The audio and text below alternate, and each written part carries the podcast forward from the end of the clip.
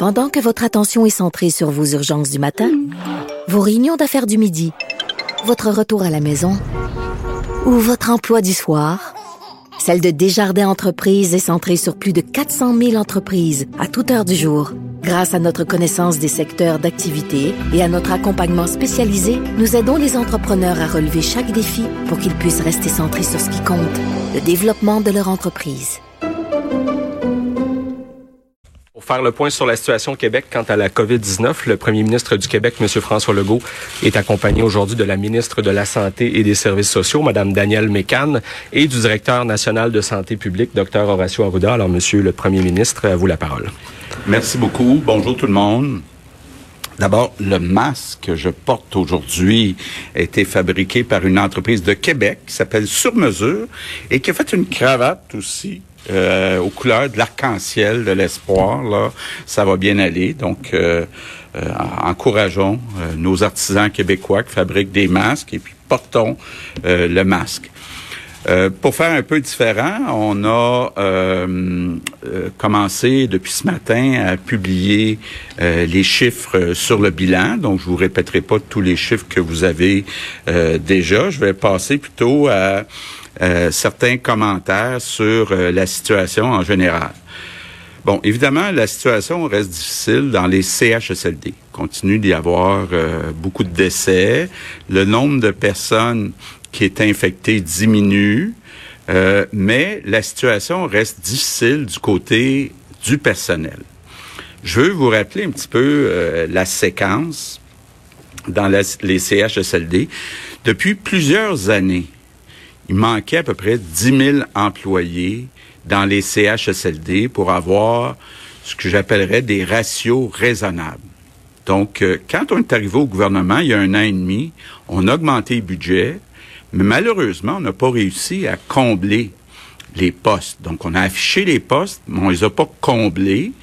Notre objectif, c'était éventuellement, durant la négociation de la convention collective qui commence, là, qui a commencé dans le fond, même si n'est pas signé, le 1er avril 2020, de rehausser de façon importante le salaire, entre autres, des préposés aux bénéficiaires pour être capable justement de combler ces euh, 10 000 postes. Et puis, euh, bon, je l'ai déjà dit, je le répète, s'il y a une erreur euh, qu'on a faite durant cette année et demie, c'est qu'on aurait dû, en même temps qu'on a augmenté les budgets des CHSLD, aurait fallu aussi augmenter les salaires des préposés aux bénéficiaires pour que les budgets soient dépensés. Parce qu'on s'est trouvé dans une drôle de situation où il y a des centaines de millions de dollars qui avaient été prévus au budget qui ont jamais été euh, dépensés parce qu'on n'arrivait pas à recruter euh, les euh, préposés aux bénéficiaires en particulier. Bon, est arrivée la crise et à cause de la crise, s'est ajouté un autre 10 000 employés qui sont absentés soit qu'il y avait la COVID-19 ou dans certains cas, pardon, dans certains cas, il y avait peur d'attraper la COVID-19 commence un petit peu à, revenir. on est rendu à 9700 qui sont euh, absents actuellement, mais il reste que quand même, il manquait 10 000 employés avant. Euh, on essayait de combler les postes, surtout avec des temps partiels ce qui explique pourquoi on a la moitié des employés qui sont à temps partiel. Puis là, pour remplacer les 10 000 personnes absentes, ben on a utilisé deux moyens. D'abord, je contribue. Donc, des gens qui n'avaient pas nécessairement de formation, mais qui ont accepté de travailler dans nos CHSLD. Puis, les soldats de l'armée. D'ailleurs, j'ai parlé euh, ce matin avec Justin Trudeau. J'ai demandé que les euh, 1000 soldats restent jusqu'au 15 septembre, le temps, je vais vous en parler tantôt, de former euh, des employés pour combler les postes qui sont euh, manquants. Donc, le deuxième, si je peux appeler ça comme ça, 10 000 employés qui nous manquent, a été comblé temporairement par des gens pas formés. Et là, on espère que dans les prochaines semaines, les prochains mois, ces 10 000 employés-là vont revenir au travail. Mais il nous reste le premier 10 000, le 10 000 qui manque depuis plusieurs années dans les CHSLD. Là, le problème reste entier.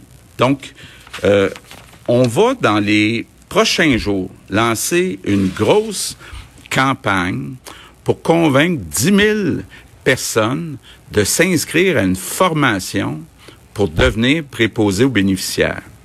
Donc, on va, ça va se donner dans plusieurs dizaines euh, de centres de formation professionnelle, en partie aussi sur euh, le terrain. Donc, ce qu'on vise là, c'est de recruter 10 000 personnes qui accepteraient de venir suivre une formation qui va durer trois mois. Donc, ça veut dire de la mi-juin à la mi-septembre. Les personnes qui vont s'engager vont être payées pendant la formation, donc vont être payées comme des aides de service. De service. Ça, c'est un salaire de 21 dollars de l'heure, 760 dollars euh, par semaine. Et s'ils réussissent leur cours, après trois mois, ben là, ils vont gagner le nouveau salaire qu'on donne soit via les primes temporaires ou qu'on offre dans les conventions collectives, qui commence à 26 dollars de l'heure, donc 940 dollars par semaine, 49 000 dollars par année. Donc, euh, je pense que c'est une, euh, une offre qui est intéressante. C'est une aussi, euh, bien sûr, puis avec raison, beaucoup de gens disent c'est pas juste une question de salaire, de chiffre, d'argent.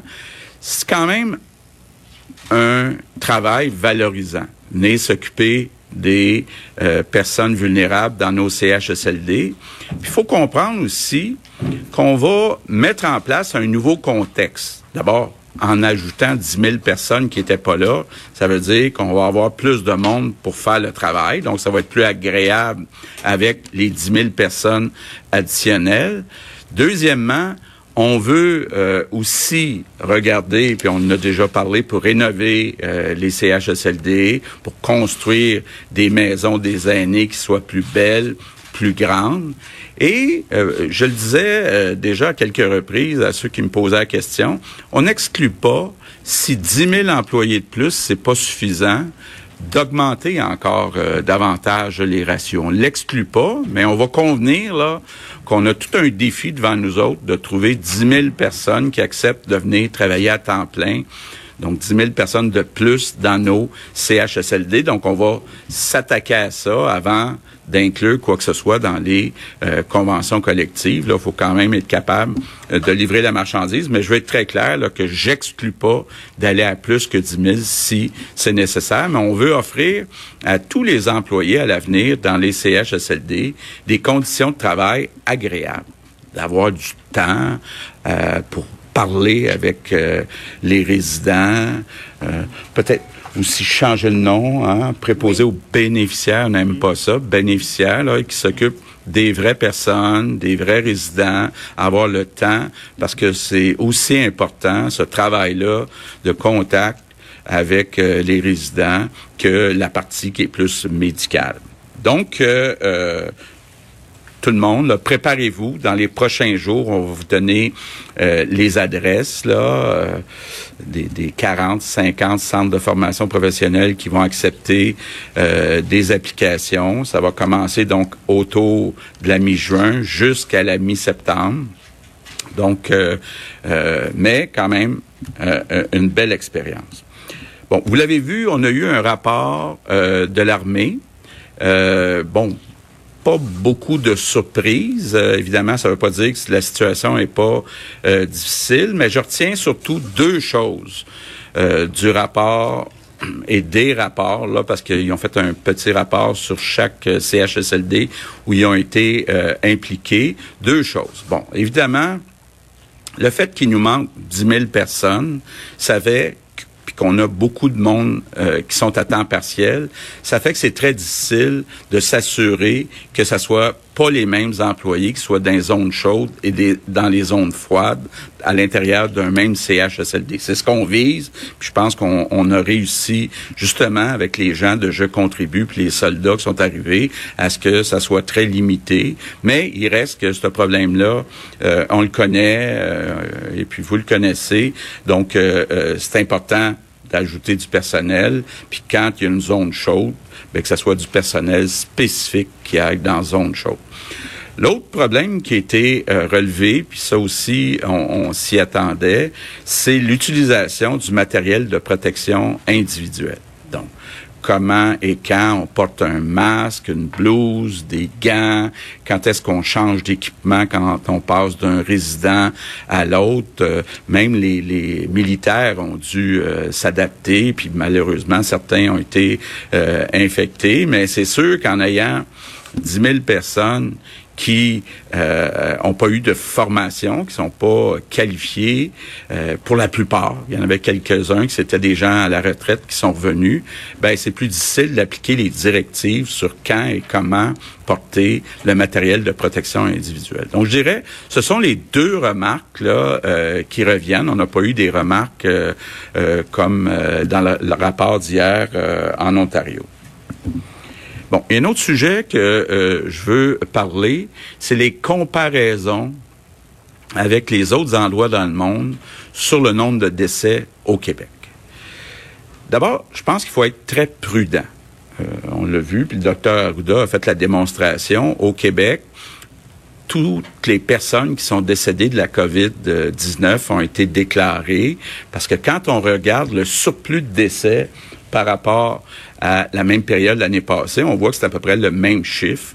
Donc, ça veut dire que chez nous, ça a été déclaré complètement. Bon, vous avez vu des articles un peu partout dans le monde où on dit à certains endroits, ben, il y a la moitié des, des décès qui n'ont pas été déclarés. Et quand on va avoir tous les chiffres sur les comparaisons des décès en 2020 par rapport à 2019-2018, on va être capable à ce moment-là de faire des comparaisons. Donc ça, c'est la première chose où il faut être prudent.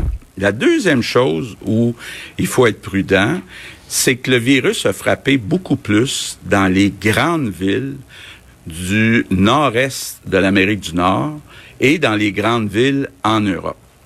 Puis quand on regarde les grandes villes du nord-est nord-américain et la plupart des grandes villes en Europe, on a un nombre de décès par million d'habitants qui est comparable au Québec, même dans certains cas pire qu'au Québec. Je parle entre autres de villes comme New York, Boston, Chicago, Détroit, Philadelphie, Washington, D.C., Londres, Paris, Madrid. Si vous allez voir les chiffres dans ces villes-là, c'est tout comparable ou pire à ce qu'on a vécu à Montréal. Il y a une exception. Une exception, euh, c'est Toronto.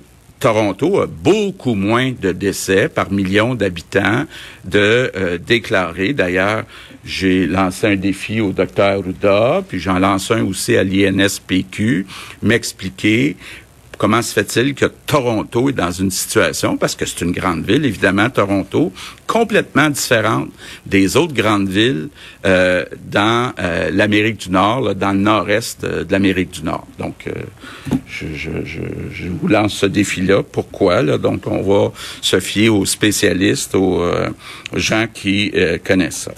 Je termine en, avec mes remerciements du jour. Ben, mes remerciements du jour, euh, c'est les personnes de Je contribue, puis les militaires.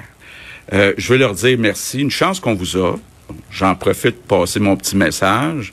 J'aimerais que les militaires euh, restent jusqu'à la mi-septembre. Je sais, je n'ai parlé avec M. Trudeau, c'est pas facile. Ils ont d'autres missions.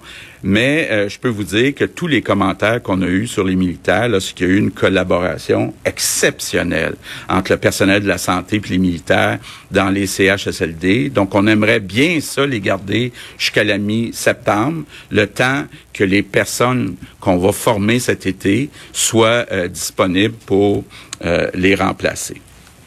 Bon, dernière chose aussi que je vous dis, je, je sais que beaucoup de gens ont hâte qu'on aille plus vite dans le déconfinement. Je pense entre autres à tous les, rassemblements, donc que ce soit les réunions familiales ou entre amis à l'intérieur.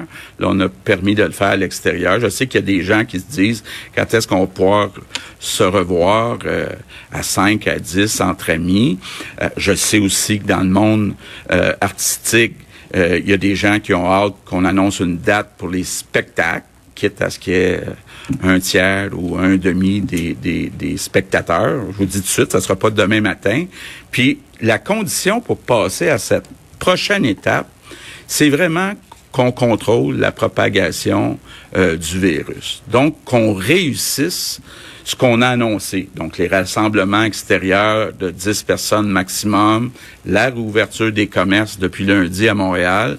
Faut pas que ça amène plus de cas dans les hôpitaux. Donc, faut réussir cette étape-là pour espérer ensuite retourner à des rassemblements intérieurs Bien sûr, avec euh, des consignes, ça reviendra pas euh, complètement comme avant, mais c'est important de respecter les consignes si on veut revenir à une vie euh, un peu plus normale. Donc, je compte sur tous les Québécois pour réussir l'étape des commerces puis des rassemblements extérieurs pour qu'on puisse ensuite se parler de rassemblements intérieurs. Good afternoon.